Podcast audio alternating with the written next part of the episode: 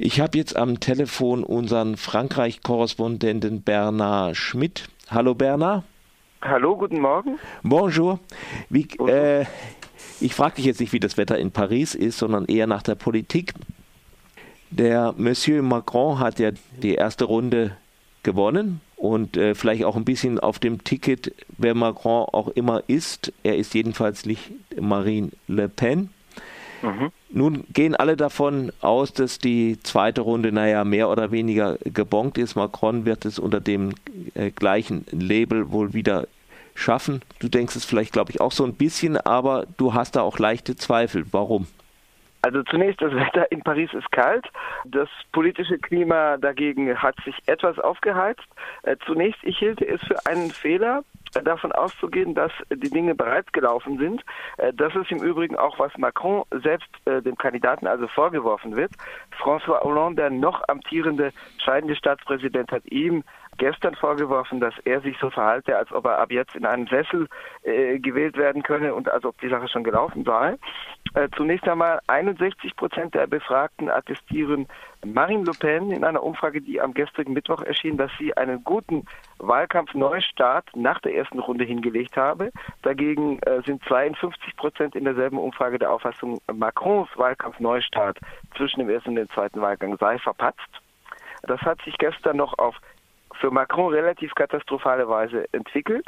Für sein Image, für seine Reputation sehr schlecht war nämlich der Ablauf des, des Termins, den er versuchte bei den Arbeitern der Fabrik Whirlpool, in, die also Haushaltsgeräte herstellt, in Amiens, in seiner Geburtsstadt, äh, zu absolvieren. Dieser Termin verlief also äh, katastrophal. Inwiefern?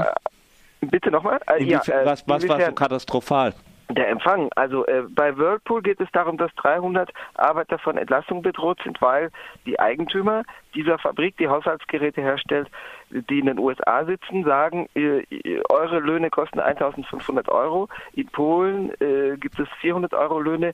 Wir machen euren Produktionsstandort platt und äh, um das aus schlichten Kostengründen nach Polen zu verlagern, was im Übrigen ein paar rechtliche Probleme aufwirft, aber dieses Vorhaben ist angekündigt für das Jahr 2018.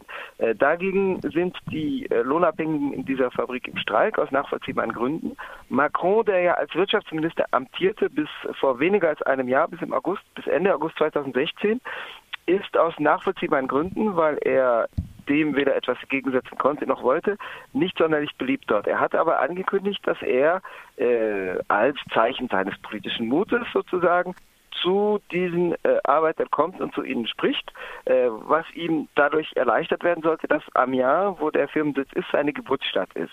Ähm, er wurde äh, dort oder er erwartete dort einen unfreundlichen Empfang und zog jetzt deswegen vor, nicht direkt zu der Firma, zu der Fabrik zu gehen, sondern ausgewählte Personalvertreter in der Handelskammer, in der örtlichen Handelskammer zu treffen. Die örtliche Handelskammer aber ist der Sitz des Arbeitgeberlagers. Das heißt, er forderte sozusagen Gewerkschaftsvertreter auf, äh, zum Sitz ähm, der, des sozialen Gegenspielers zu kommen. Marine Le Pen witterte ihre Chance und ging direkt in die Fabrik, unangekündigt, aber äh, kam damit sozusagen wie ein bisschen das Kaninchen mh, mm, dem oder wie der Hase dem Kaninchen in der berühmten Fabel, kam Macron zuvor und Marine Le Pen hatte auch einen guten Empfang. Also bei Macron gab es Pfiffe, als er dann doch zu den Beschäftigten kam und da riefen zum Teil Leute Marine Präsident und äh, Marine Le Pen wurde nicht unbedingt mit offenen Armen empfangen. Es gab also auch Leute, die dann vor der Kamera sagten, wären nicht Wahlen, dann wäre gar niemand gekommen, weder Le Pen noch Macron.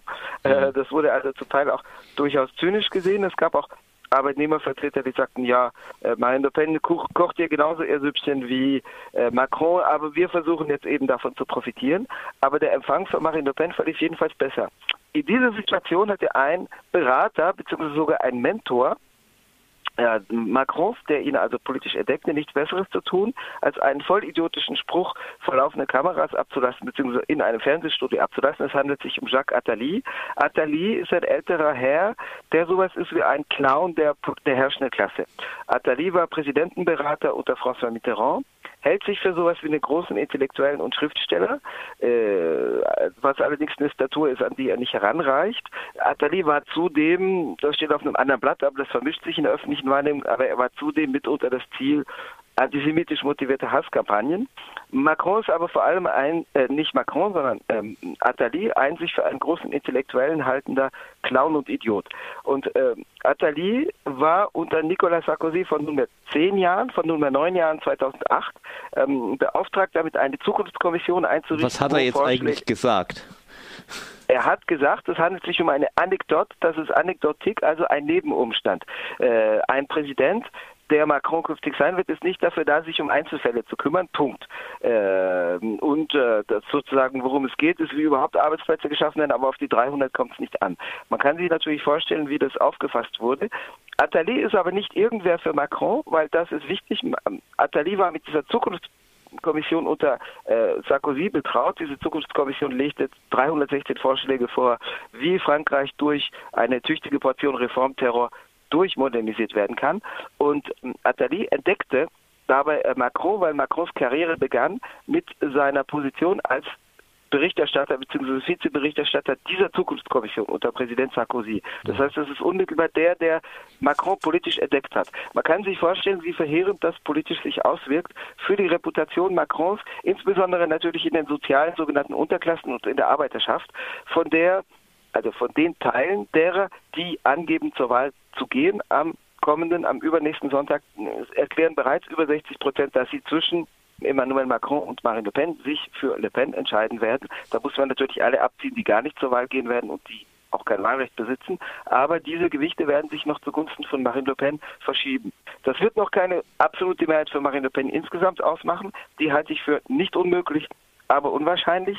Die Gewichte könnten sich aber noch verschieben. Natürlich gibt es jetzt immer wieder den Vergleich, der angestellt, der herangezogen wird zur für viele Beobachter oder Demoskopen überraschend kommenden Wahl Donald Trumps in den USA. Der Unterschied ist natürlich, Trump wurde als Wahlverlierer, es wurde ihm prognostiziert, er würde die Wahl verlieren. Er hat sie ja auch nicht gewonnen, weil er drei Millionen, insofern als drei Millionen Stimmen mehr für Hillary Clinton als für Trump abgegeben wurden.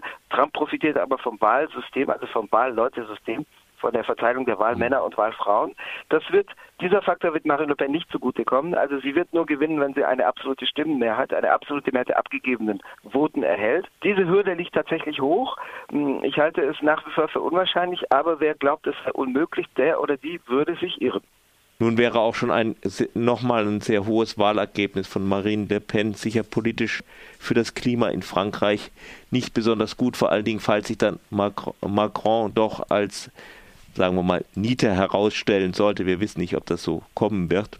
Eines ist, eine Ankündigung steht zum Beispiel im Raum. Macron hat angekündigt, dass er im Sommer 2017, also einige Wochen nach seiner Wahl, während der Sommerpause durch äh, Präsidialverordnungen, also ohne den Gesetzesweg zu beschreiten, das Arbeitsrecht reformieren will. Das Arbeitsrecht ist ja bereits in regressivem Sinne, in für die Lohnabhängigen rückschrittlichen Sinne reformiert worden durch das sogenannte Arbeitsgesetz ähm, im Hochsommer 2016, also nach monatelangen Auseinandersetzungen ab März 2016. Das Gesetz trat am 8. August 2016 in Kraft und Macron will da wesentlich weitergehen und hat bereits angekündigt, dass dies schon im kommenden Sommer erfolgen werde und auf den Verordnungsweg. Nun kann man sich vorstellen, dass dadurch sich das soziale und politische Klima relativ rasch aufheizen würde. Eine zweite Frage, die von entscheidender Bedeutung ist, wie wird eigentlich, die lautet, wie wird eigentlich das kommende Parlament, die kommende Nationalversammlung zusammengesetzt sein? Also der, mhm. die Zusammensetzung des Senats kennt man, des Oberhauses, das wird sich nicht ändern, das wird, das äh, wird äh, das nächste Mal 2019 neu gesetzt. Ja. Aber die Nationalversammlung wird am 11. und 18. Juni also fünf Wochen nach der Präsidentschaftswahl ebenfalls neu gewählt. Marine Le Pen hat, ein, hat eine Partei und Macron hat nur eine Bewegung.